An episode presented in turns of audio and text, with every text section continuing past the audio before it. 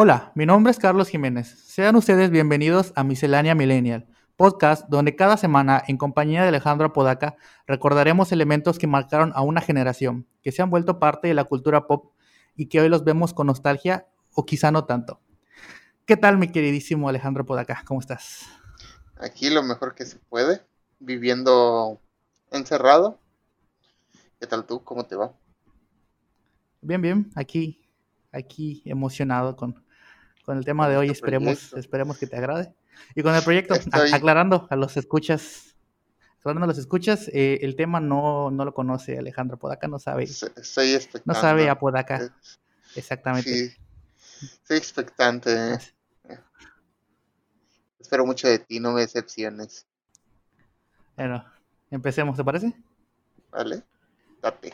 Transcurría el inicio de una nueva década, más específicamente enero del año 2000. El mundo se recuperaba del evento Y2K, que aparentemente no destruyó los sistemas computacionales. De igual manera, la sociedad se alivió al darse cuenta que el supuesto fin de los tiempos eh, pues no llegó. Pues y que el planeta entero... meses.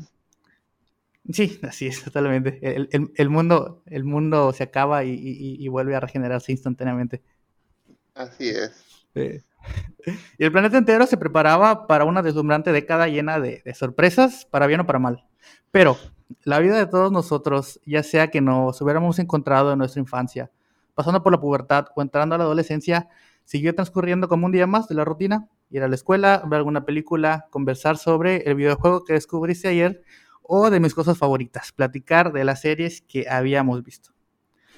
En esta época llegó una serie, en esta época llegó una serie que dejó huella en muchos de nosotros. Eh, apareciendo por primera vez en pantalla el 9 de enero del año 2000 y con una duración total de más de 6 años de emisión, que incluyen 7 temporadas con 151 episodios, con una intro bastante única, llena de escenas de anime, películas low cost y producciones bastante, bastante raras, a ritmo de una canción pegadiza llamada Boss of Me. Así es, estamos hablando de Malcolm in the Middle, Malcolm o como se conocería en. México, Malcolm in the Medio. ¿Qué opinas de este tema, mi queridísimo Apodaca? Me agarraste de bajada, definitivamente. Eh, vinieron a mi mente muchas probabilidades, pero no esperaba. eh, no esperaba el, el tema. Sí, siento que es un, que es un buen tema para, para, para abrir, para Eh, iniciar. En efecto, porque ¿quién, quién no ha visto Malcolm, verdad? Sí, totalmente. Y creo, y creo que, bueno, a mí en lo personal, eh, siento que fue de las primeras series que, que yo disfrutaba ver en el Canal 5. eh, que en el Canal 5 fue una joyita en cuanto, en cuanto a series, pero yo me atrevo a decir que fue la primera que, que realmente disfruté y que podía ver cualquier capítulo sin, sin aburrirme. Creo que algo que la salva mucho en este lado de, del continente es el hecho del doblaje, Sí, porque tiene muy buen aspecto de doblaje, pero otra cosa que también la salva bastante y que la volvió un elemento clave aquí en México es que a pesar de que pasa en un ambiente americano, tú dices, esa es mi mamá, ese es mi hermano, mi primo, o ese soy yo y ese es el profe que se la pasa cagándome el palo. Es, es, es, es totalmente para todo un entorno, eh, eh, engloba un entorno entero, sin problema alguno. Sí, y creo, y creo que lo importante de Malcolm es que al final trata temas, eh, podrían decirse banales, pero que pues, realmente son, son atemporales. O sea, eh, lo puedes volver a ver, puede- puedes volver a ver inclusive eh, eh, los capítulos o escenas específicas y sin el elemento nostalgia, yo creo que genuinamente lo, lo disfrutas, ¿no? Como, como debería disfrutarse una serie. Definitivamente, de hecho, ah, hace como un año y medio, recuerdo que se puso de moda en Facebook abrir páginas específicas para hacer Sí, sí, sí. de, de- de- de series o algo así. Y recuerdo que todas las noches eh, llegaba a la escuela, o sea, de la universidad, esperando a que empezara el live de Malcolm en el medio. O sea, con doblaje al español y, y- y todo, Y a pesar de que, pues, ya tiene 20 años. Eh, sí, prácticamente. Lo sigues viendo y lo sigues disfrutando y sigue siendo totalmente ad hoc a, las cosas que vives al día a día. Y te identificas con las situaciones sin caer en la nostalgia. ¿Por qué? Porque está muy bien hecha. Y sobre todo, o sea, el ejemplo de comedia, siento que es buena comedia, que no, no transgrede al final eh, y que utiliza la sátira y el sarcasmo de una manera correcta, sin llegar a fastidiar, y que al final, o sea, que tú le metas sátira y sarcasmo, inclusive cuestiones violentas a un niño y que no lo note y se ría, este, es bastante destacable como logro. Definitivamente, eh, tenía muy buenos eh, guionistas esa serie, y creo que ese es otro punto del cual resaltar de su fama, de que te metían temas sociales te metían el bullying, te metían eh, acoso escolar, te metían un sinfín de temas, bajita la mano, como comedia, pero no comedia cayendo en lo chocante. Y lo disfrutabas, lo disfrutabas y muchas generaciones lo han visto en la tele abierta hasta el día de hoy. Así que me gustaría que continuaras con ese buen Ah, perfecto, seguimos. A ver. Malcolm el del medio, como la, como la llamaremos de ahora en adelante, fue una icónica serie de televisión que tenía como base eh, la comedia. Para los que no la conocen, la serie va sobre una familia de seis integrantes. Esto es al inicio. Y es protagonizada por Malcolm, quien es el hermano del medio, es decir, no es el mayor ni tampoco es el menor, y que tal como se muestra en la primera temporada, tiene un coeficiente intelectual de un genio. Y con este argumento vamos siguiendo las aventuras de Malcolm, quien aparenta ser un chico más o menos normal mientras vive su vida diaria interactuando con su loca familia bastante disfuncional y sus amigos un poco más que peculiares, que siempre lo colocan en situaciones eh, bastante extraordinarias. Esta serie consta de varios personajes icónicos y que son un día a día eh, de la trama, o sea, personajes que aparecen eh, más de una vez, son súper recurrentes la mayoría de los personajes. Los más importantes, sin duda, son su familia, eh, que podemos resumir en los siguientes. Eh, pues Malcolm, que es el protagonista de la serie, y como ya se ha comentado, tiene un IQ eh, de genio. tiene memoria fotográfica y anhela una vida normal. Tiene complejos de superioridad y muchas veces una actitud soberbia. Y a pesar de tener una relación amor-odio a su familia, suele ser igual de problemático que ellos. El siguiente personaje que podemos destacar es Lois la madre de familia, quien es una mujer empoderada, inteligente y líder por naturaleza. Aunque también suele ser posesiva y bastante controladora a su modo. Bastante estricta y siempre trata de apoyar a su familia cuando lo necesitan.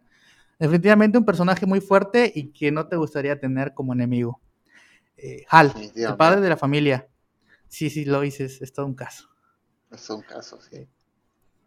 Hal, el padre de la familia. Un alma bastante bondadosa, rebosa de cariño, pero es un poco inepto y carece de madurez en muchos sentidos. Suele ser un poco errático en sus conductas con sus hijos y suele apartarse de la responsabilidad de la crianza, como que le deja, como que le deja toda la responsabilidad a Lois, al menos gran parte. Yo siento más que, de dejar. más que dejarle la responsabilidad a Lois, él es consciente de que no puede controlar a los niños. Entonces deja que la mano dura los, los controles. Sin embargo, es responsable en el aspecto emocional más que Lois. Sí, totalmente de acuerdo. Lois es más eh, fría, digamos. Solo en ciertos capítulos eh, vemos un vínculo emocional con, los, con los niños. En efecto. Bueno, seguimos. Francis, el hermano mayor y el más problemático, aunque a veces no lo parezca. Al inicio asiste a una escuela militarizada y se caracteriza por tener fuertes enfrentamientos con Lois. Es el hermano que menos aparece en toda la serie, pero sin duda sus apariciones son más que recordables. Eh, Riz, el segundo hijo de la familia, es el hermano mayor que habita en la casa y suele caracterizarse por ser muy impulsivo y bastante tonto, digamos, en algunas ocasiones.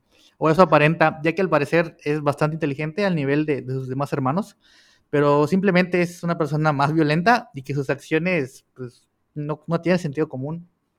E, es una persona que actúa por impulso, pero cuando se lo propone, eh, se logra hacer grandes cosas. ¿Cómo olvidar cuando descubrió el Amazul? sí, yo, siento que, se, quita, se quita a sí mismo el, cargo moral de ser inteligente, ¿no? Porque, o sea, no se quiere preocupar por eso y simplemente actúa por, por actuar. Por actuar, sí, y se ve su nivel de destreza e, inteligencia cuando planea las cosas para, para retar al Lois. Bueno, seguimos con el hijo favorito de muchos, Dewey, el cuarto hijo y uno de los más peculiares. Suele ser víctima de bullying de sus hermanos. Él es bastante inteligente y dotado en el área musical. Tiene una alta tolerancia al dolor, eh, ya sea físico o psicológico, ya que eh, consecuencia del bullying pues ha generado resistencia.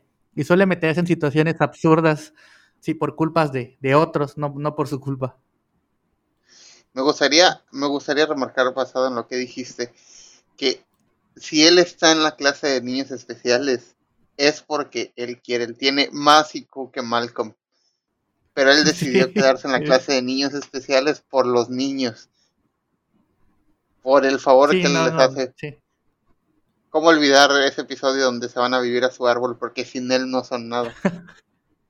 De hecho, ahorita vamos a revisar un poquito los capítulos eh, más emblemáticos de, cada temporada. Este, y hay, hay, unos, hay unos bastante, bastante, que fíjate que no recordaba hasta que volví a hacer la investigación. Y ahora sí, que hacer una cosa me llevó a la otra. Y de verdad, o sea, o recordaba escenas específicas, ¿no? Pero no recordaba el capítulo tal cual. Y, o sea, casi me aventé varios capítulos solo, solo investigando por pura nostalgia. Tiende, tiende a pasar con Malcolm. Hay cosas que no recuerdas y que las ves y dices, no manches, esto es... Eh, esto pasó de verdad, o sea, ese episodio salió y es demasiado bueno como para que lo haya olvidado. Sí, y fíjate que ahorita, que estaba, ahorita que estaba recordando, un pequeño comentario, eh, Malcolm de las pocas series que yo recuerdo haber visto, ahorita viendo la lista de capítulos y en general de, de, de, cómo están distribuidos, es de las pocas series que yo recuerdo haber visto capítulos de cada temporada, porque luego pasa, ¿no? De que como es abierta, o sea, ves un capítulo de la temporada 1, luego ves uno de la temporada 3. Vamos a llamarlo por el nombre que debe ser. Te aplican un canal 5. Sí, pero yo te digo, yo, recuerdo claramente que, que, yo, o sea, yo haber visto de las siete temporadas de Malcolm, o sea, desde que empezó hasta que finalizó. Quizá en ese entonces no sabía qué temporada era cuál, ni cuándo finalizaba la serie, pero sí me acuerdo de haber visto de cada temporada. Al menos sí, y creo que eh, eso se debe a que Canal 5 conoce el amor que la gente le tiene a Malcolm, y es algo que más adelante, no sé si lo vayas a tocar, pero me gustaría mencionarlo en su debido momento. De algunos, unas cosas que estoy recordando, de algunos movimientos que han pasado a través de los años relacionados con Malcolm. Pero continúa. Sí, sí, continúa. Y por último, en la familia, y no por eso menos importante, Jamie, el último hijo, introducido a mitad de la serie, que es el hermano menor. No hay mucho que decir, ya que pues, es un niño. Tiene muy pocas apariciones eh, activas pero cabe destacar que es igual inteligente que sus hermanos y es el único niño que ha sido capaz en derrotar plenamente a Lois en, en, igual, en igualdad de situaciones. En efecto, y siendo un bebé. Sí, y siendo un bebé. Y una cosa que también me, me gustaría añadir es que no solo a Lois, sino que creo que a todos de los de la familia les ha ganado en algo. Sí, o sea, y, no es que no es que se esté eh, como que no miden su inteligencia, pero es que simplemente no te pones a pensar que un niño está a ese nivel, es un bebé, no Sí, sí, sí. De hecho, ah, un dato curioso, eran dos gemelos los que grababan. Ah, no sabía, fíjate. Sí, sí. La técnica de los gemelos, por si uno se pone a llorar, metes al otro. Ajá. Ah, Pero, Buen dato. Es, eh, es, creo que uno de los puntos más fuertes de, la última temporada de Malcolm, Jamie, y sus aventuras con Dewey, porque fue con el que más comparte aventuras. Desde antes de nacer. Ajá. De hecho, de hecho sí, o sea, hay varios capítulos que involucran simplemente la, gestación y, son capítulos bastante emblemáticos. De hecho, de, los mejores en, cuanto a puntuación. De los mejores, sí. Sí, y ni siquiera había eh, nacido. El apio con tocino. Sí, sí, sí. A ver, otros personajes eh, relevantes, pero que no son parte de la familia. Eh, rápidamente revisando, podemos destacar el, el, el, súper icónico Stevie, el mejor amigo de Malcolm, que utiliza silla de ruedas y habla con dificultad, porque le falta un pulmón. el, el, clásico. El clásico, el que, el que se volvió rebelde cuando lo dejaron tener puerta. Ajá, sí. Y el también bastante raro, Craig, el compañero de trabajo de Lois, un geek eh, bastante creepy, eh, peculiar, y con actitudes que lo ponen en situaciones extrañas. Sí, sí, fíjate que yo siento que era un personaje adelantado a su época. ¿Por siento Que, que Craig era un personaje adelantado a su época, porque, bueno, en la época en la que se empezó a rodar Malcolm, eh, lo que era toda la cultura friki estaba eh, pues más satanizada que hoy en día. Sin embargo, hoy en día ves a alguien que se comporta como Craig o se ve como Craig y, dices, eso eh, era un estereotipo cliché tan real que hoy en día, al menos yo sé que tú o yo podemos mencionar una persona que digamos es un Craig. Sí, totalmente. Y luego, o sea, en esa época donde el internet estaba en pañales y los videojuegos eran eh, pues, de poco accesibilidad por cuestión económica, este, yo creo que sí, sí, tienes un punto importante ahí que, o sea, realmente nunca nos pusimos a pensar. Eh, pero sí, o sea, y tomando en cuenta de que todavía en el hecho de traducción y de distribución en México pasó un rato después de que se estrenó en enero del 2000. Así que, o sea, sí fue bastante adelantada su época. Sí, bastante. Y sobre todo creo que yo le añadiría ahí uno de los primeros, entre comillas, soldados caídos de la historia del nuevo siglo. Por su amor imposible hacia del nuevo milenio. Del nuevo milenio, sí, o sea, eh, eh, eh, él es el término de un soldado caído en todo su esplendor. Yo creo que si grabaran Malcolm hoy en día, probablemente sería el estereotipo que se va a redes sociales y publica que es un soldado caído y, que las mujeres no quieren a los hombres buenos. En grupos privados, porque en público no. Y luego, o sea, seguro sería de esos, esos señores que ponen fotos de perfil raras, ¿no? Porque ya, ya está grande edad. Bueno, entre comillas. Sí, sí. O sea, dentro de lo que pasa en la serie es un treintañero. Treintañero probablemente o no tendría foto de perfil o sería foto de perfil tomada desde abajo. Con su papada. Con su papada, así es. O haciendo cosplay, porque no hay que olvidarlo. Hace cosplay. Hace cosplay. Ah, Muy austero, pero para la época, cosplay. Cosplay, y, y no solo eso, te debate de, cómics y de lo que le gusta, como cualquier persona de internet. O sea, es tan relevante, Craig, que lo ves en gente hoy en día. O sea, no, no, puedo agregar nada más a eso. Sí, y creo, y creo, como dices tú, todos teníamos al menos un amigo Craig. Y si no tienes un amigo Craig, es porque tú eres el amigo Craig. Tú eres el amigo Craig, en efecto como último, podemos destacar a la odiada por muchos, que no es parte de la familia nuclear, pero es parte de la familia, que es la abuela Ida, o Aida, como se conocía eh, en la traducción latina. Que es la madre de Lois. No la mencionabas. Sí, obviamente, es súper icónica. Es personalmente de mis personajes favoritos. Bastante odiosa. Tiene un desprecio muy desmedido hacia, hacia su nieto Francis y hacia su hija Lois. No sé si por igual o odia a uno más que otro, pero pues el odio está.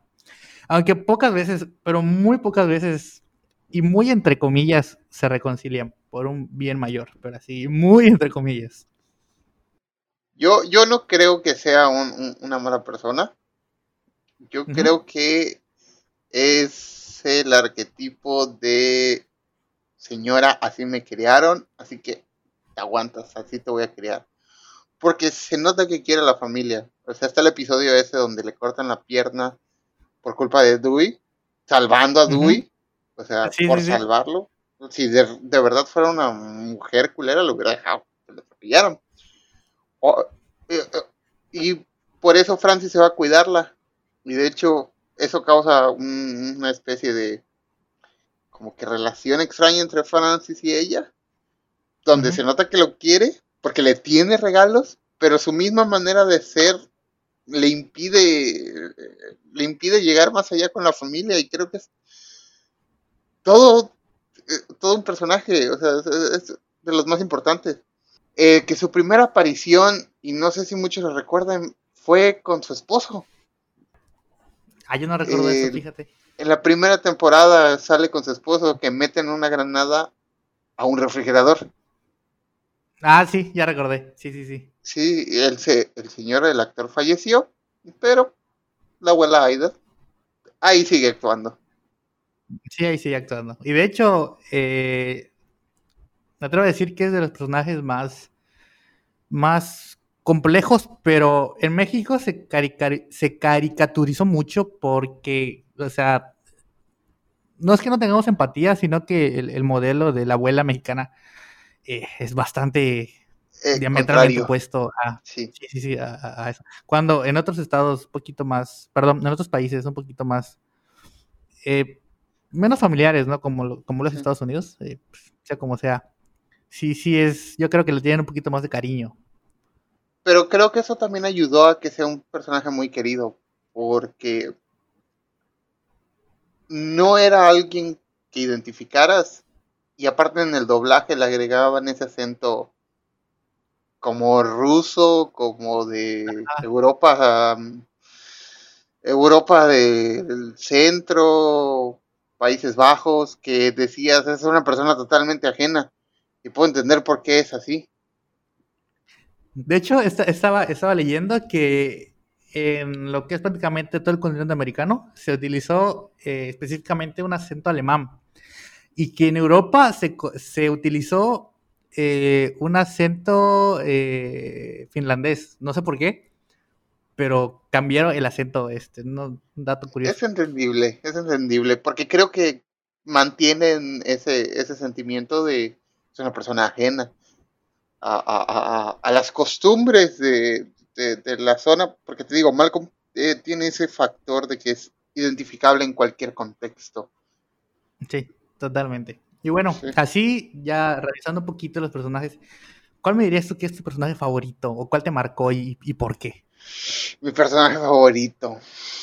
Mira, me, me haces una pregunta muy complicada. Muy, muy complicada. Porque no puedo decirte que tengo uno favorito. Te puedo decir que el que menos me gusta es Malcolm, de las últimas temporadas. ¿Por qué? Porque sí es muy pretencioso. Sí, es que realmente. Pero así es el personaje. Sí, o sea, siempre ha sido pretencioso, pero antes, como era un niño, o tenía eh, en situaciones bastante. Pues de un niño, ¿no? O sea, niño entre comillas, ¿no? Porque se ha aventado la pubertad. Sí. Pero pues sus situaciones siguen siendo bastante inocentes, ¿no? Pero pues ya mientras crece, ya esa pedantería o ese este, nivel de, de, cinismo sí se siente un poquito más. Yo creo que si me esfuerzas a decirte personaje favorito, yo diría Dewey, definitivamente. Sí, yo creo, yo creo que también eh, Dewey, por, por mucho, o sea, porque al final es el, entre comillas, el personaje más puro y que las situaciones que él vive te dan para mucha mucha buena comedia, o sea, y que, al final es involuntaria porque él simplemente está coexistiendo con, su familia caótica, ¿no? Sí, sí. Como el episodio donde dice, mira, sé tocar piano y empieza a, hacer que toca el piano, pero como no tiene un piano enfrente, Al lo ve con cara de loco, pero realmente si le ponen un piano enfrente lo puede hacer y llega al punto de que está tan desesperado que se crea su propio piano con, materiales. O sea, y, y, tú como adolescente, como niño lo ves y dices, no manches, si yo aquí no, no puedo, si él pudo, porque yo no. Ah, y luego, por ejemplo, el, capítulo igual donde gana su recital y nadie va. Ah, Sí, sí. Que no manches, o sea, si fuera otra persona, o sea, o, o como dice, eh, que es alta tolerancia al, al dolor en, en, cualquier área. Si fuera otro niño, pues no manches, o sea, traumado, pero pues él, eh, uno más, uno menos. No, de, destruido. Y creo que, que Dewey nos ha dado una de las frases más icónicas hasta el día de hoy, y es, nunca espero nada de ustedes, pero aún así logran decepcionarme. Y fíjate que me gusta mucho Malcolm porque a pesar de tener muchos capítulos eh, icónicos, tiene escenas icónicas. Y dentro de esas escenas icónicas también tiene frases icónicas. Es como que ¿Sí?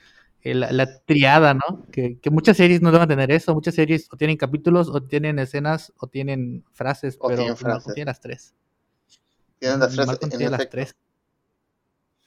Y bueno, cabe destacar que en México su emisión fue a través del Canal 5 y a través de, de Galavisión. Y como comentario personal, quisiera decir que creo que no ha habido otro canal eh, como Canal 5 en la época de los 2000 Uh -huh. porque, o sea, yo creo que apostaron mucho a, a, a las sitcoms y a las comedias y, y, a, y el anime este, tropicalizado y le fue bastante bien, ¿eh? bastante bien. Sí, y yo creo que uno no mide ese, ese nivel de impacto hasta ahorita, que tú decías, ah, pues, X, ¿no? O sea, un, un, canal, un canal con, con anime, o sea, pero ponte a pensar cuántos canales, perdón, cuántos canales buenos de anime hay hoy en día, y sobre todo en tela abierta. En tela no, abierta, no hay. no. Eh, Creo que el último, este de, ¿cómo se llama? El, el de, el de Beat Me, que no es anime tal cual, sino un canal geek, entre comillas. y creo que otra clave de- del éxito de Malcolm es como tú lo dijiste al principio, que lo emitieron con su orden. O sea, Sí, iban capítulo tras capítulo con el conforme iban saliendo en la cadena original, si no me equivoco, en la Fox.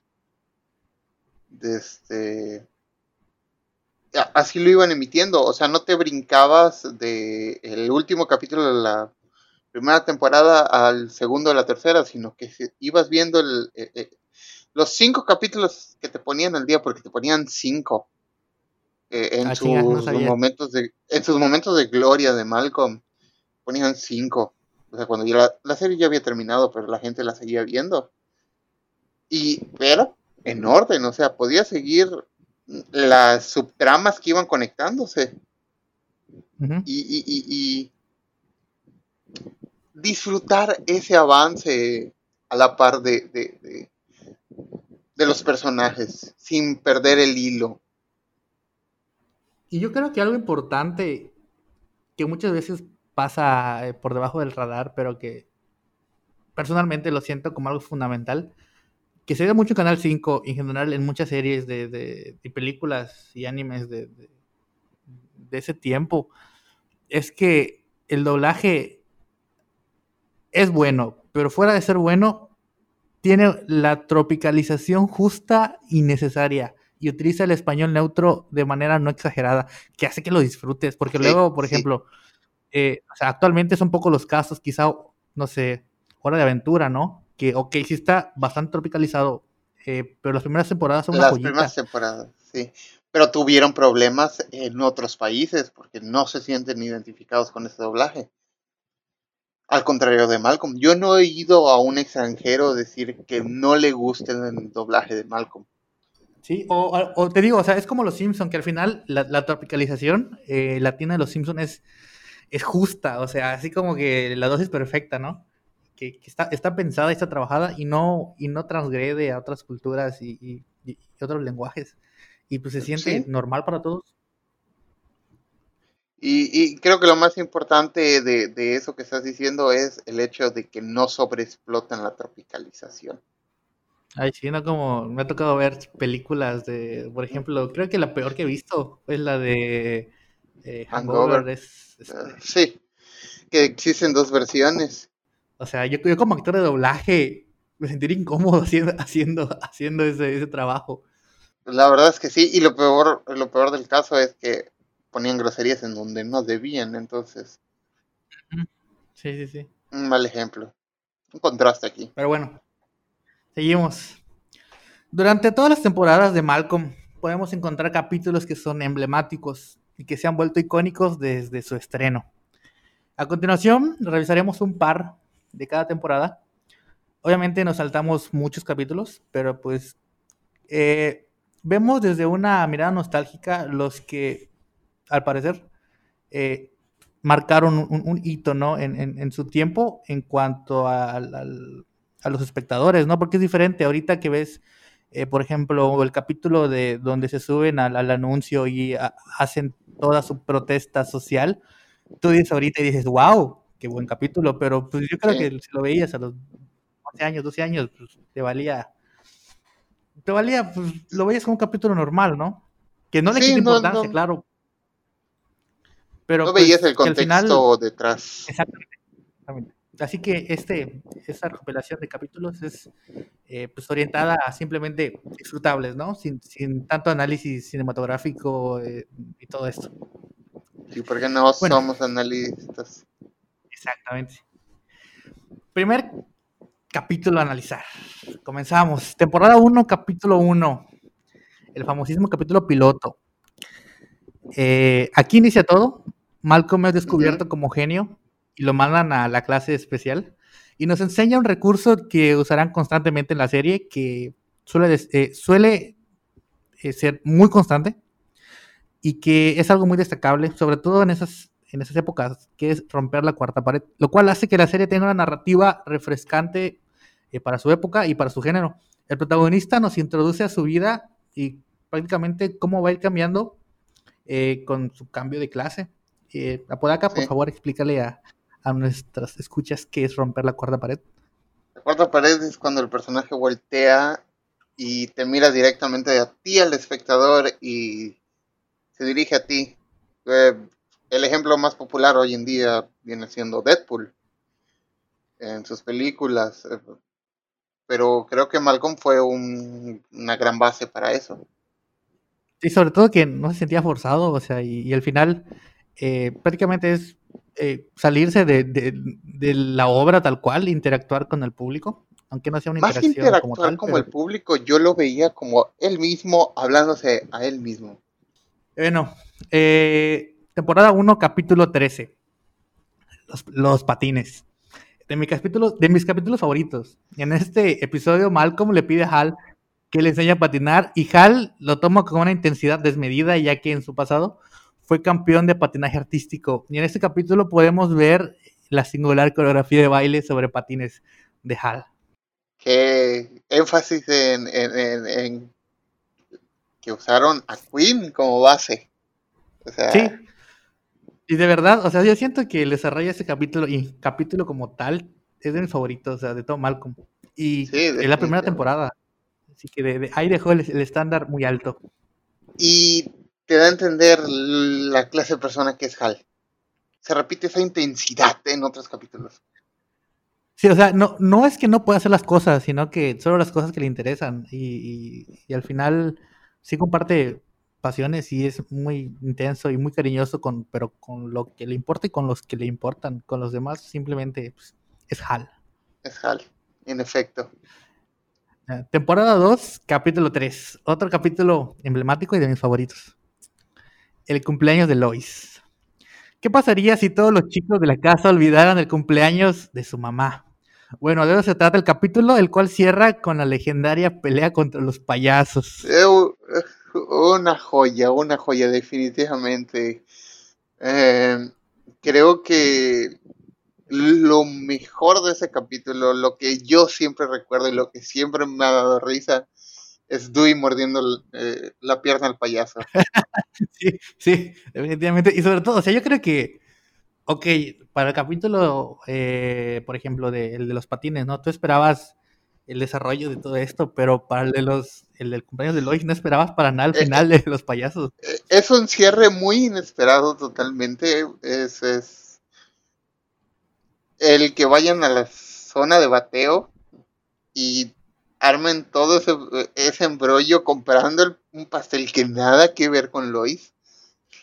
O sea, y todo el caos que se arma de un momento a otro es inesperado, pero no se siente forzado. Sí, y yo creo que al final, eh, fuera del hecho de, de, la comedia y de la sorpresa, eh, la cuestión de que cuando eh, Hal le da dinero a los niños para que compren algo y se la acaban gastando, siento que nos sentimos identificados, ¿no? Porque a esa edad simplemente queremos sí. gastar un poco. Te dan un poquito de dinero, es como que tú eres millonario con, con esos 100, 200 pesos.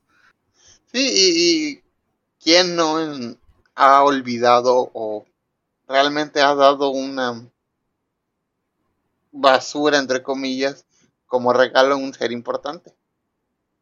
Sí. Cuando. la intención lo que cuenta. Sí, y ese es el, mensaje final del capítulo.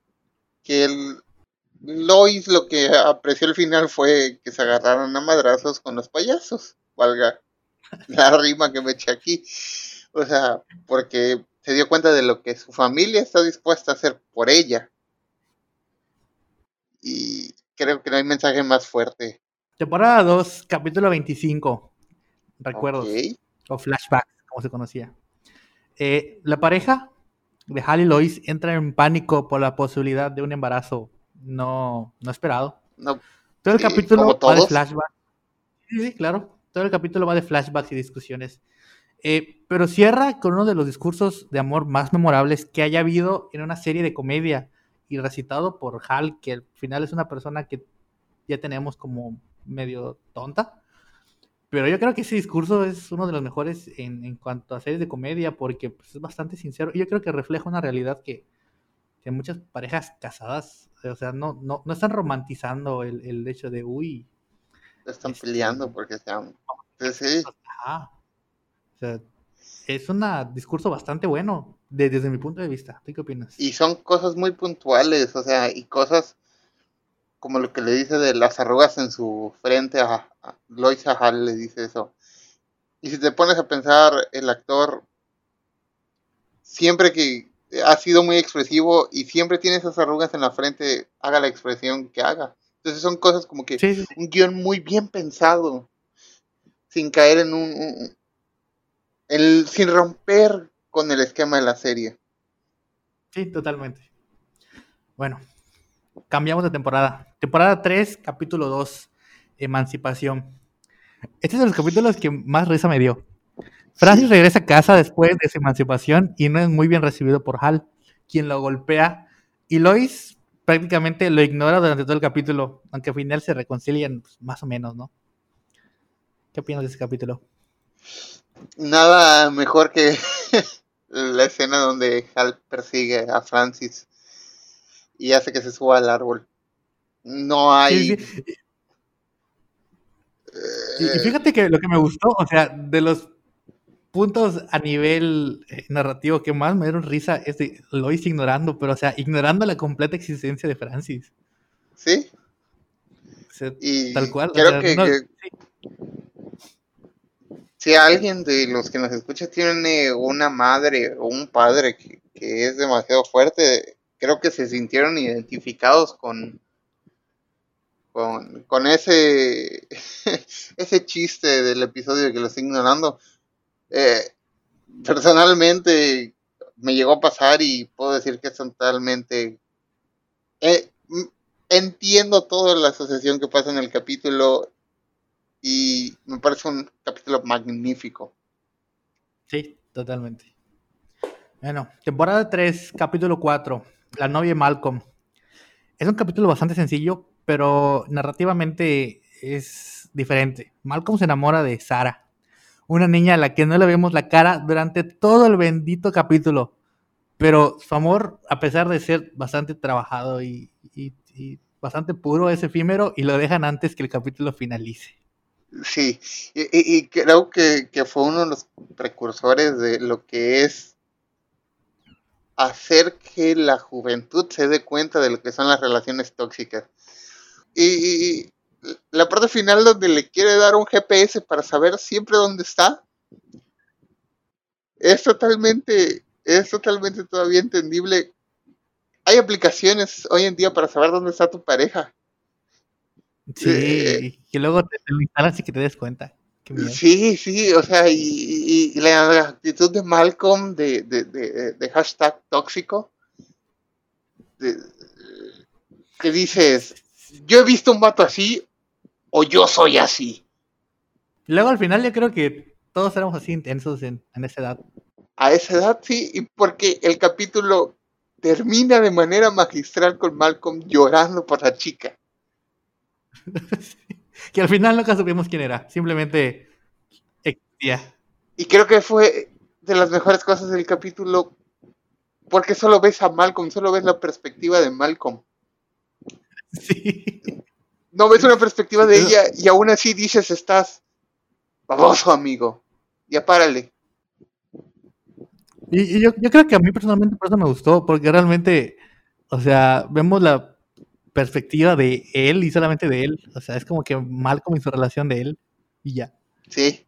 Y creo que ese es el punto central, de que solo él estaba en la relación. Muy tóxica. Bueno, temporada 4, capítulo 3. De los capítulos más caóticos. Reunión familiar. Toda la familia reunida por fin. Toda la familia podemos ver la capacidad destructiva y de desastre que pueden causar todos los hijos juntos. Eh, una pelea entre la familia de Hal y Lois es eh, la trama principal del capítulo, pero vemos la unión de la familia y lo caóticos que, que pueden llegar a ser. ¿Qué opinas? Para mí es de los más divertidos de ver, simplemente por el conflicto, por el conflicto y por el caos que generan todos es tan emblemático que la parte donde se están hundiendo con el carrito de golf la pusieron en el intro. Los chistes de que Dewey escribe mal a propósito para causar ternura, la pareja, la pareja que te dan a entender que están juntos porque son muy distintos que hoy en día vendría a ser... ¿Cómo decirlo? Eh, ni siquiera eso, ni siquiera eso, porque no puedo decir que el sujeto era gay o que la chica era lesbiana, porque no te dejan ver más allá de un chiste de que es un vato eh, muy chistoso eh, en su forma de actuar y la mujer es muy ruda. Y una cosa importante aquí en, esa, en ese episodio es que el actor que interpreta al doctor Emmett Brown es el papá de Hal. Ah, no sabía, fíjate. Sí. No sabía esa. O déjame te confirmo. Porque. A ver. Estoy totalmente seguro. Eh, Christopher Lloyd. Lloyd. Sí, es el papá de es el papá de, Hal, que también tocan otro tema importante que es esa generación de padres que no hablan de sentimientos, de que no les gustan encarar los problemas de sus hijos y prefieren irse por la tangente. Sí, al punto de que Hal se orina en la cama. Simplemente los tienen y ya así como que a su suerte los, los hijos, ¿no? En efecto. Y es un capítulo magistral en muchos sentidos. Temporada 4, capítulo 10. Quiero hacer un paréntesis que Malcolm como serie eh, fue disruptiva desde el punto de vista narrativo porque no se enfocaban, por ejemplo, como las sitcoms, eh, como Friends, por ejemplo, eh, en solo una perspectiva, sino que trataban de abarcar, de experimentar, ¿no? Con varios modelos para contar las cosas. Y ese capítulo fue uno de los mejores puntuados y hasta la fecha es un recurso eh, narrativo bastante, bastante este, bueno a la hora de analizar, ¿no? Que es el capítulo de Si los chicos fueran chicas. Como lo dice el título, la premisa va sobre qué pasaría si todos los personajes del núcleo cambiaran de chicos a chicas, pero no por un cambio per se, sino lo dice en vez de imaginar qué pasaría si en vez de tener a todos sus varones, hubiese tenido niñas. Un capítulo súper entretenido y yo creo que al final eh, nos deja la lección de que no importa lo que tienes o con lo que estás lidiando, sino que lo que tú crees que va a ser mejor muchas veces no lo es. ¿Tú qué No lo es. ese capítulo? Mm, mira, a mí ese capítulo no es de mis favoritos, sin embargo, me gusta bastante. Eh, Es que es eso. el simple hecho de ver cómo cuentan las cosas te tiene pegado, a pesar de que no sea tanta comedia como, como otros capítulos, no como el anterior, que es de, de- de la reunión familiar, ¿no? Que es puro Sí. caos. Este es más, más tranquilo, pero pues sí te pone a pensar de que a chinga. Y fíjate que este es un capítulo que más que mm, la mayoría tiene bastantes curiosidades, como el hecho de que Janet McCordy empiece en este. O sea, Sí, sí, sí. eh, su, Y, y- y de hecho, su- varios artistas tienen su, su debut en en Malcolm. Y te quiero dar un dato curioso aquí, eh, frecoide, y es que la que interpreta a la versión mujer de, de- de Malcolm, a Mallory, hoy en día es considerada una de las cosplayer emblemas de Mary Jane de Spider-Man. Ah, mira. No sabía eso. Sí. Por eso te digo, es un capítulo lleno de, de- de- de- de curiosidades. Tiene su canal de YouTube donde sube sus dietas, sus ejercicios, sus rutinas. Este, es, es todo un personaje en sí misma. Y quiero recal- recalcar dos cosas de este episodio antes de que pases al siguiente. Y es el maquillaje de Hal como gordo, Ajá. es sí. una persona ansiosa que se come sus problemas. Y de Reese, no de Reese, de, de Francis, que literalmente es el actor de Francis, o sea, eh, Christopher Matterson, Ajá. eh, vestido como, como, como mujer, interpretando su versión femenina, Francis también, Sí. Que, que es nombre de hombre y mujer, y que el chiste de que está viviendo con un adicto y tiene que pagar deudas y o sea la antítesis de su versión eh, masculina pero sí sin recurrir a otro a otro a otra actor o actriz eso me parece eh, simplemente estar comprometido con tu trabajo Y fíjate que yo no me he dado cuenta hasta hace un momento eh, que estaba revisando el, el- el guion y, y ese capítulo de que cuando era cuando vi, vi por primera vez ese capítulo no me di cuenta que era Francis de mujer. ¿no? No. Pues sí, Hasta era ya- él, el, hasta el actor de doblaje que El es capítulo lo vi creo que un par de veces, pero pues ¿qué quieres tú a los 13, 14? Donde te juro que nunca me figuró que era Francis de mujer.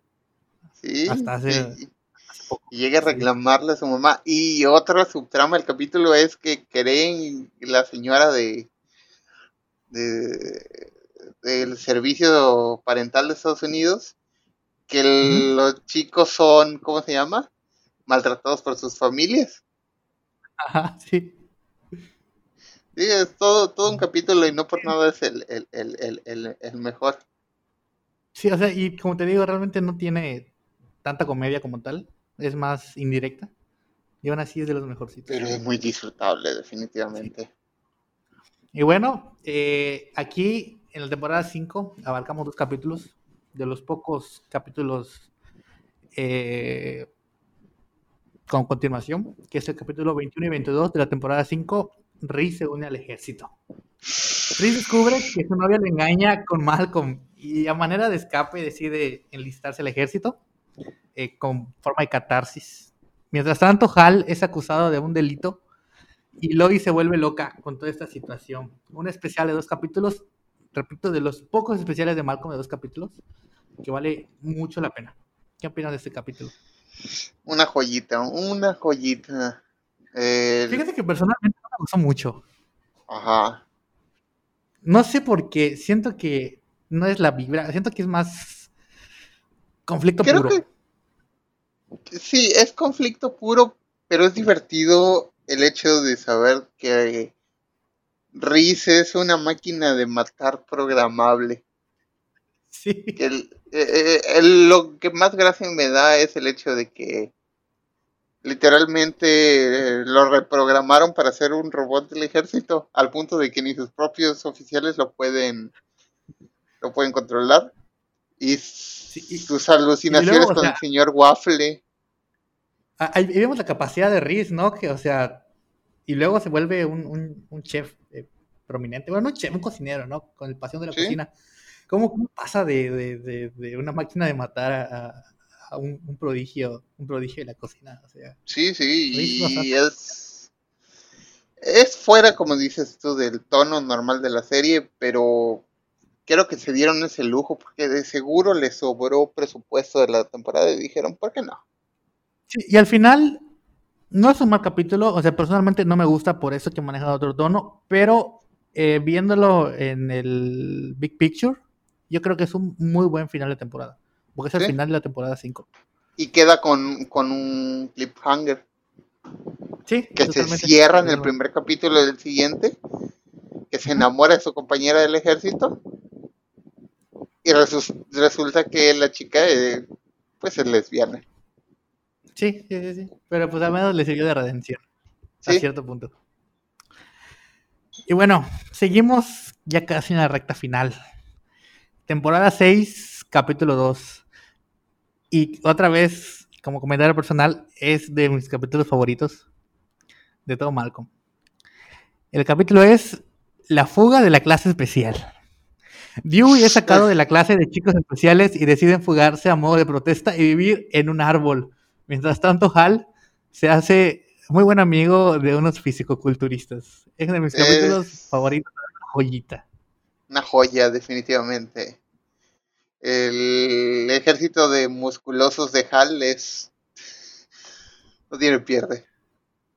Y luego, o sea, están tan caricaturizados, pero a la vez así son los, los culturistas de verdad. O sea, que es muy, no chistoso, pero es muy peculiar verlos, o sea, cómo, cómo interactúan con, con el ambiente general del, del- de la serie, porque es como súper sacado de tono, ¿no? O sea, todos niños, Sí. todos, todos normales y llega su ejército de, de fisicoculturistas con apoyo emocional y apoyo moral y de grupo Hal. Bastante, bastante buen capítulo, a mi parecer. Y creo que la crítica social de que el hecho de que muchas veces la gente necesita apoyo moral y el Sí, sí, claro. que no solo la fuerza física es lo importante, sino también la emocional. Es el Sí, y que sobre todo que puede venir de, de personas que, que tú ni esperas, ¿no? Eh, Sí. Y una de mis cosas favoritas de ese episodio son los mecanismos que idea Dewey para alimentar a los, a los niños de la clase especial y darles pizza y que no lo descubran. To- todo un, un capítulo ensamblado perfectamente para la conclusión de los fisicoculturistas rescatan a niños de la clase especial Sí, buena coincidencia, ¿no? Que golpean el árbol tan fuerte que se cae el niño. que se caen, sí. Y bueno, continuamos con la temporada 6, capítulo 18. Personalmente lo agregué. eh, Había dos opciones. Lo agregué porque eh, para mí fue más icónico este capítulo que el de la pierna de Aida. ¿Sí? ¿Por qué? Porque es más recordable. Que es el capítulo del baile de Aida. Aida y Lois se aventuran en una tradición mientras se siguen peleando como siempre, pero al final se relajan un poco las cosas. La escena emblemática del baile de Aida y Lois, siento que es de las escenas más recordables de todo Malcolm. De todo Malcolm tal cual. Definitivamente. Y la pierna de Aida es necesario para que este capítulo exista. Porque otra cosa que nos demuestran aquí es la abuela Aida, le importa un, un cheto, si tiene o no una pierna, se va a aventar. Sí, pero yo creo que al final, eh, por el simple hecho de la escena del baile y de la cooperación eh, no voluntaria eh, de, de, de, Lois con Aida. Es mucho más recordable que el de la pierna, que al final el de la pierna, no discuto, es un mejor capítulo en general, pero este es más emblemático. Quiero hacer un paréntesis, y es que como buen gordito, siempre se me antojó probar ese, ese pastel que hacen en ese capítulo. Sí, sí. Se veía muy rico. igual, definitivamente. Y fíjate que siempre, nos pasa, ah, Ajá. Siempre, siempre nos pasa eso de que te acabas viendo series o caricaturas o, lo que tú quieras y se antoja la comida de allá. Pero, pero es que lo que pasa con este es que son, son cosas que puedes conseguir. O sea, recuerdo que eran cacahuates, era pan. ¿Mm? O sea, eran cosas muy simples. O sea, lo importante del pastel era cómo se preparaba porque se tenía que, preparar en el día de el santo, tal. Sí, todo un, ritual, todo un ritual. Todo un ritual, pero las cosas en realidad no eran muy complicadas y se veían, no sé, se veía muy, muy sabroso de esos pasteles que dices, bestia. Sí, sí, pago por un pedazo gourmet de eso. Sí, totalmente. Y bueno, seguimos ya, ahora sí, en la recta final Temporada 7, última temporada.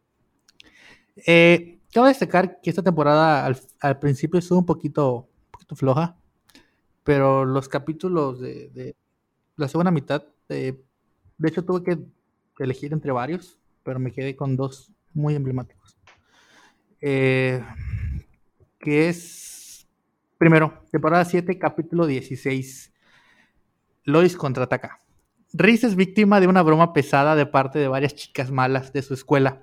Lois lo descubre y decide hacer justicia por su propia mano. En este capítulo, como dato curioso, eh, hay una aparición de la joven Emma Stone como una de las chicas.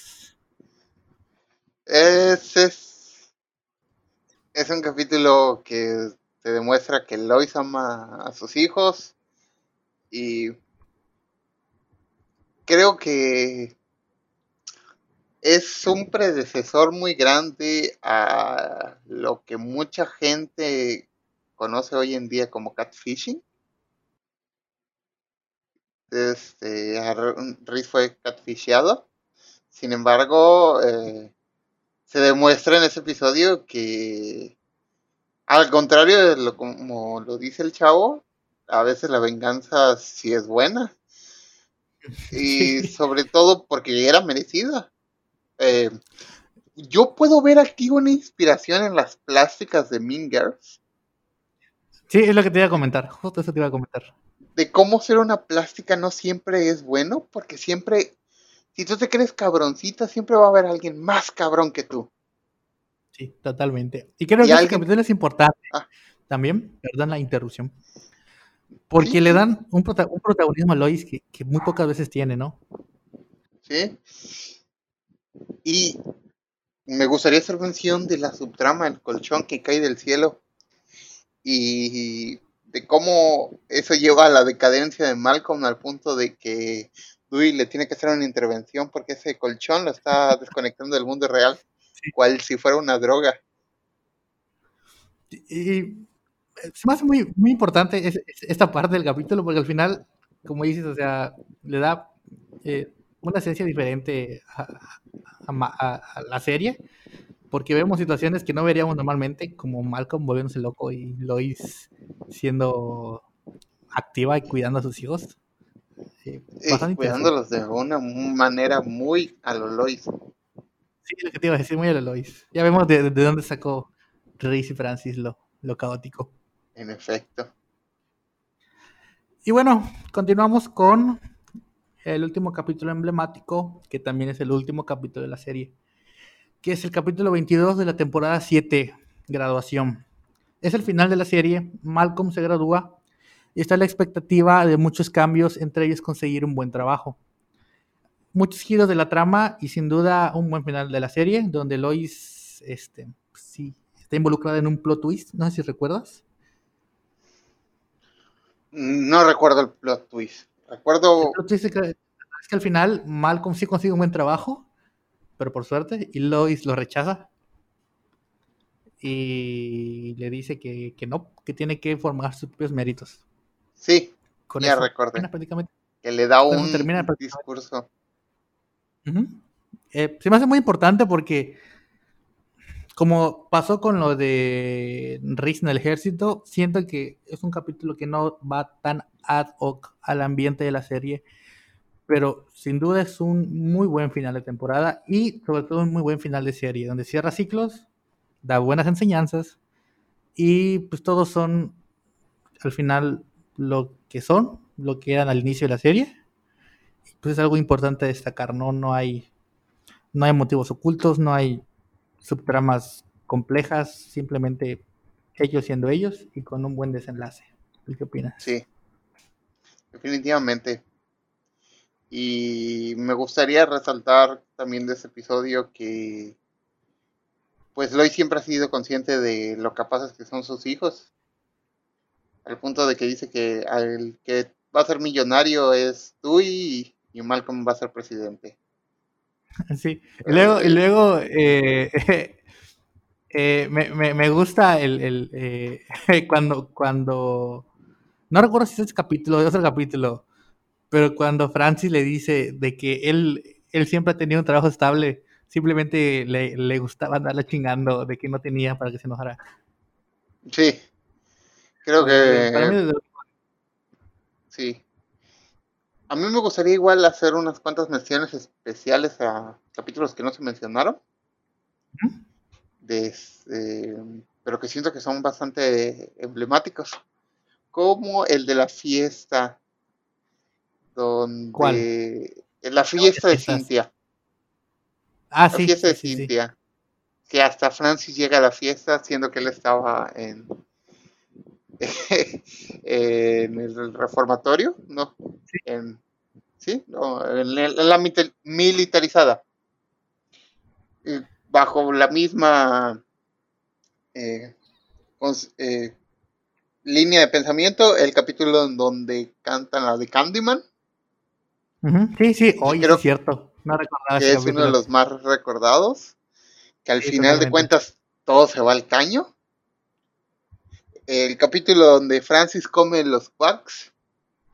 Sí, de hecho le iba a comentar que es el capítulo de. Lo descarté por, por poquito. Es el capítulo. Eh, es de la temporada 2, creo, de los primeros. Este, no es el de embotellamiento. Que el cuerpo solo resiste 96 quacks. Este, el capítulo en donde Malcolm trata de ayudar, pero termina creando más caos, que sus vecinos hacen una fiesta cada vez que ellos se van de viaje. Y... ¿Sabes cuál me gustó mucho? Ajá. El de los vecinos. El de cuando digo y se trauma con los gnomos. Sí, Buenísimo. maravilloso capítulo, maravilloso capítulo.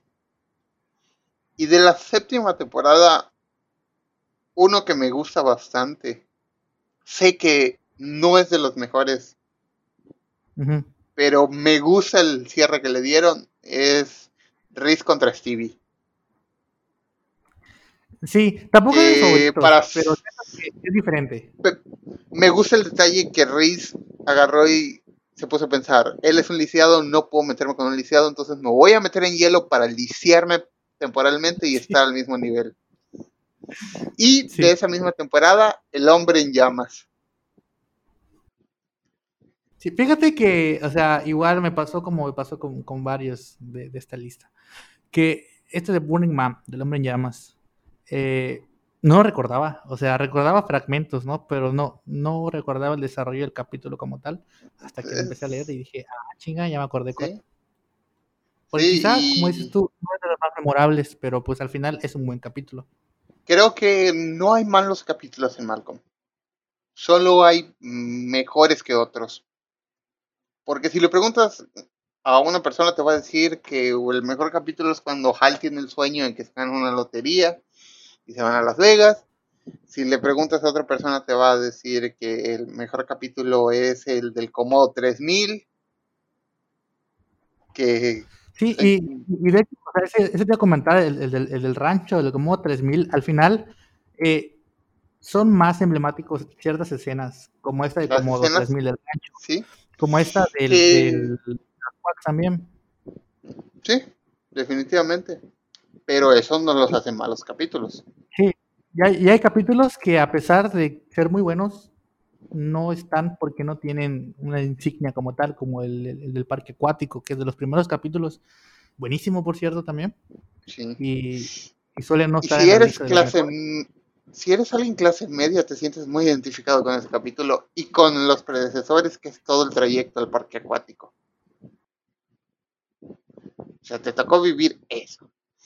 Antes que todo, me gustaría agregar mm, algo y me gustaría que todos nuestros oyentes comentaran una F. Y es una mención especial. Tú no lo mencionaste, pero a mí me gustaría hacerlo. Y es Otto. Es uno de mis personajes favoritos. Sí, sí, sí. Y no sé si tú lo sentiste así, pero de repente fue muy abrupto el hecho de que lo dejaran de mencionar en la serie. Y la razón es que- porque ajá. en el rodaje murió el actor. Ah, no manches. Entonces No tuvieron que improvisar. Tuvieron que improvisar una manera rápida. De hecho, tenían planes para que pues eh, Francis se quedara con el rancho. O sea, ya habían desarrollado una trama y el actor murió en rodaje. Entonces tuvieron que hacer algo con lo que tenían. Y pues las Fs y la mención honorífica va para Otto, De hecho, el gran ranchero, mejor no persona. había quedado en cuenta hasta que lo mencionas. O sea, sí es cierto de que lo dejamos de ver así, así de la nada. De la nada. O sea, sí, tienes Y razón. no- con una excusa muy tonta de que Francis había hecho un depósito mal y que Otto lo había despedido. No fue porque pues, el actor falleció. Qué Este, triste. Bueno. y él creo que nos ha dejado una de las frases o de los cortos más memorables, que es la vaca del diablo. Sale Sí. cada luna llena. Fíjate que no, no, no recordaba a, a- a todo el desarrollo que tuvo Otto, pero tienes razón. Vale la pena. Vale la pena. Otto y su familia. Sí, sí, sí. Y luego creo que fue una parte súper importante en el desarrollo de Francis como personaje. De las más Sí. importantes. Definitivamente, porque fue lo que forjó el carácter de Francis para que se volviera un hombre. Sí, sin quedar loco con la militarizada. Sí, un hombre en el sentido de un adulto. Sí, sí, claro. Y bueno, tras después de, de todo esto, que al final, pues Malcolm se caracteriza por tener momentos muy únicos, escenas muy únicas y capítulos también muy únicos con una variedad de atmósferas variedad de historias, de narrativas y con varios capítulos que a mi parecer marcaron un antes y un después en la comedia y en las series, sobre todo en tela abierta. ¿Cuál dirías tú que es tu capítulo no tan, no quizá favorito, pero sí el que a ti te marcó? O que digas, ¿sabes qué? Este capítulo significa para mí mucho porque me hizo reír mucho, porque estaba en un momento difícil o porque simplemente lo recuerdas con mucho cariño. ¿Cuál es el capítulo para ti? El que más me llegó, definitivamente podría decir que el capítulo en el que Reese eh, aprende a cocinar. Porque ese capítulo, al menos a mí, me demostró que mm, todos tienen un talento distinto y puede ser explotado de diversas maneras. Y no fue un chiste que dejaron al aire, sino que Reese se volvió el que cocina oficialmente en la familia y hace cada experimento, pero la familia ama lo que hace. Y un personaje que cualquiera diría que podría ser muy plano si otra sitcom lo hubiera manejado, aquí le dan un trasfondo de que es una persona que puede cocinar, tiene esa habilidad para cocinar, pero no deja de ser un, un diablillo. Y Sí, totalmente. truca la competencia. Y otro, Al, al- al mero estilo de Riz. Así es. Y otro que igual me marcó mucho. Y me gustaría mencionar como uno de los capítulos que más, más, más, más me gustan. Es donde creen Reese y Malcolm que son gays. Por la manipulación de la niñera. No que terminan cantando una de Ava. Se me hace maravillosa la comedia de ese capítulo.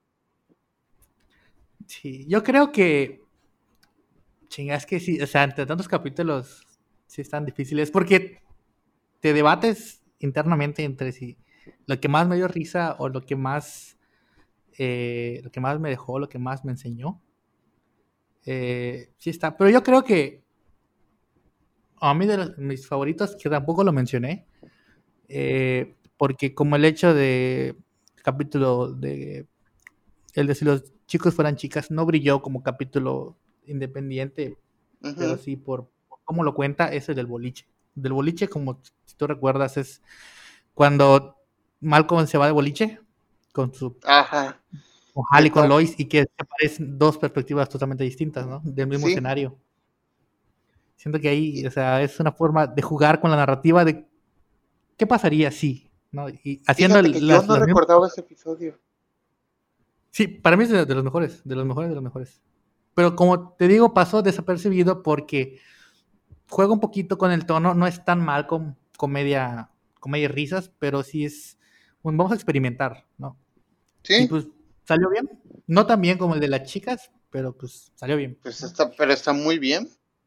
Sí. Y, al final de cuentas, lo importante es que es un buen episodio. Sí, totalmente. Y al final, como segundo capítulo, no poner un capítulo, sino todas las escenas emblemáticas de, de Dewey, que para mí tienen mucha carga porque es de los pocos personajes que me da o me ha dado una, una, una risa genuina. O sea, de, dices, ah, qué buen personaje, ¿no? y a mí me gustaría que me dijeras tu villano, entre comillas, favorito de la serie. Definitivamente la, eh, la abuela, la abuela Aida. La abuela. Mm, sí, sin pensar. Sin pensar, sin pensar. Yo quiero mencionar. Ajá, continúa. El antagonista perfecto. El de la familia. De la familia. Sí. A mí me gustaría mencionar a la abeja que se mete en el carro de Hal. Ay, sí, es cierto. No, recordaba tampoco esa hasta ahorita. Ese es mi villano favorito. Igual, están los, payasos, ¿no? Pero es, es, muy espontáneo. Muy espontáneo y también ah, está dentro de lo de espontaneidad con la que según choca Lois. En el episodio Lois se equivoca. Sí, sí, sí. Que igual es muy espontáneo. Que todavía al día, a día de hoy, yo me sigo cuestionando cómo, cómo es que dos cámaras tienen una imagen distinta. O sea, no entiendo. No lo entiendo. La magia del cine. La magia del cine definitivamente pasa en la vida real, pasa en Cinepolis patrocínanos. o Liverpool. ¿Liverpool? ¿Cuál, es el en Liverpool? Eh, Liverpool es parte de tu vida, así como Malcolm es parte de nuestras vidas. no nos están patrocinando. Qué mal chiste, no, no, no No nos están patrocinando, no lo puedo introducir correctamente. Si me patrocinan, lo introduciré correctamente. Pero bueno, Apodaca, cerramos con que, sin duda alguna, Malcolm el del medio fue una serie que marcó muchas infancias y adolescencias. Su sentido del humor único e irreverente la hizo una de esas producciones que puedes ver a cualquier hora, a cualquier día y sin aburrirte. Sin duda alguna, sigue siendo relevante hasta el día de hoy y con un premio Peabody, siete premios Emmy, un Grammy y siete nominaciones al Globo de Oro, podemos decir definitivamente que merece todo el éxito que se le atribuye. Por eso, Concluyo que Malcolm, el del medio, definitivamente está dentro del preciado repertorio millennial. ¿Tú qué opinas? ¿Sí merece estar dentro del repertorio? Merece el premio a la serie millennial base. Sí, Número uno. Y, fue una muy buena serie para, abrir el, milenio, ¿no? La década milenio sí, siglo. Eh, definitivamente.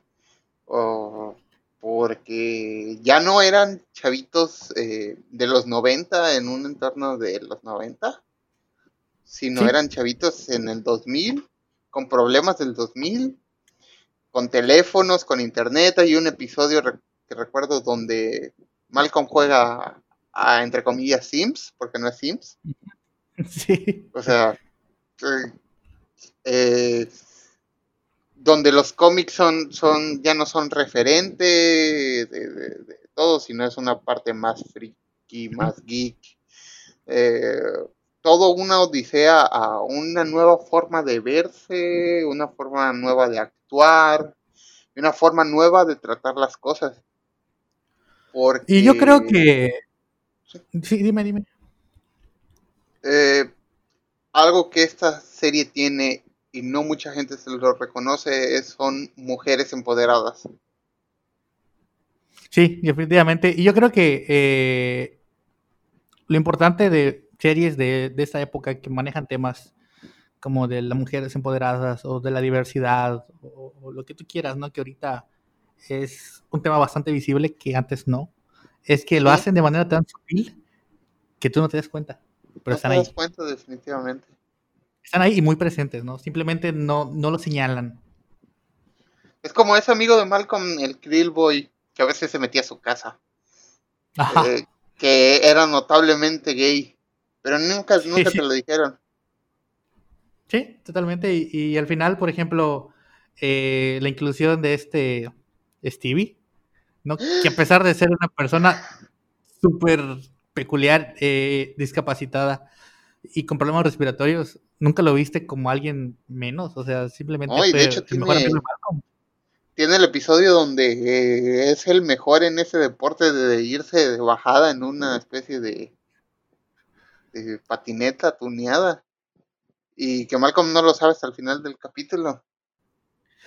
y yo creo que sí se ha marcado un antes y un después, Malcolm, ¿no? Y como dato curioso, eh, quizá no está presente eh, directamente, pero sí indirectamente, Malcolm fue grabado en California. Y de hecho hubo, mucho debate, porque nunca dijeron la, ubicación, la ubicación oficial de, no del set, ¿no? Sino de, de dónde se desarrolla la serie.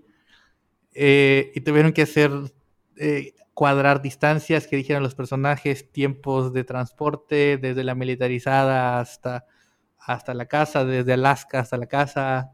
Y, al final concluyeron que está en California y de hecho con varios eh, props del, de las escenas, de los, escenarios, aparecen varios, varios este,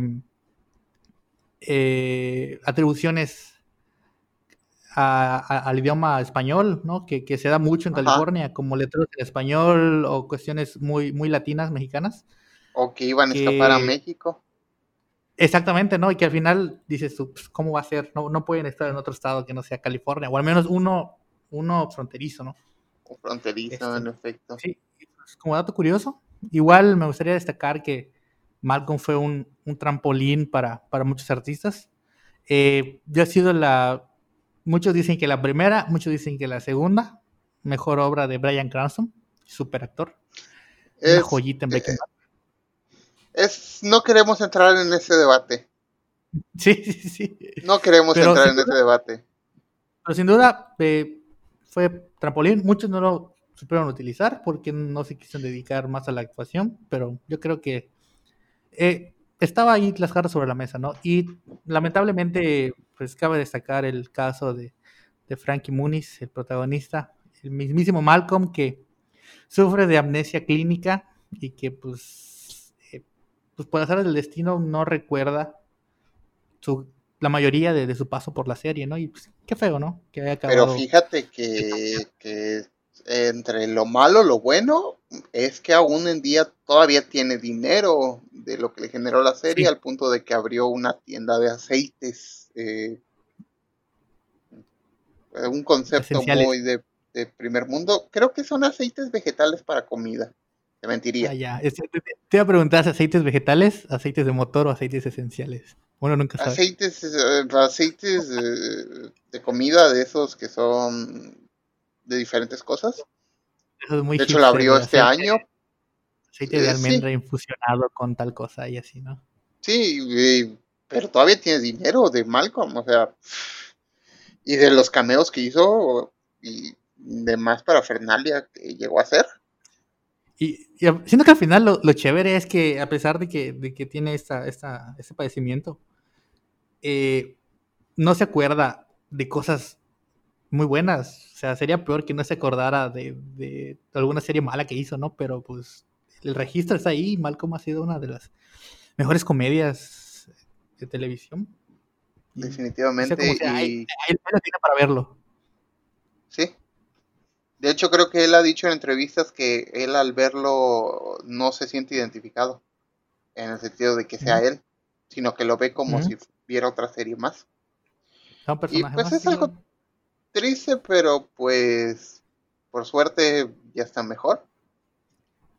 Y hay muchas curiosidades sobre los actores que podría abarcar un episodio entero.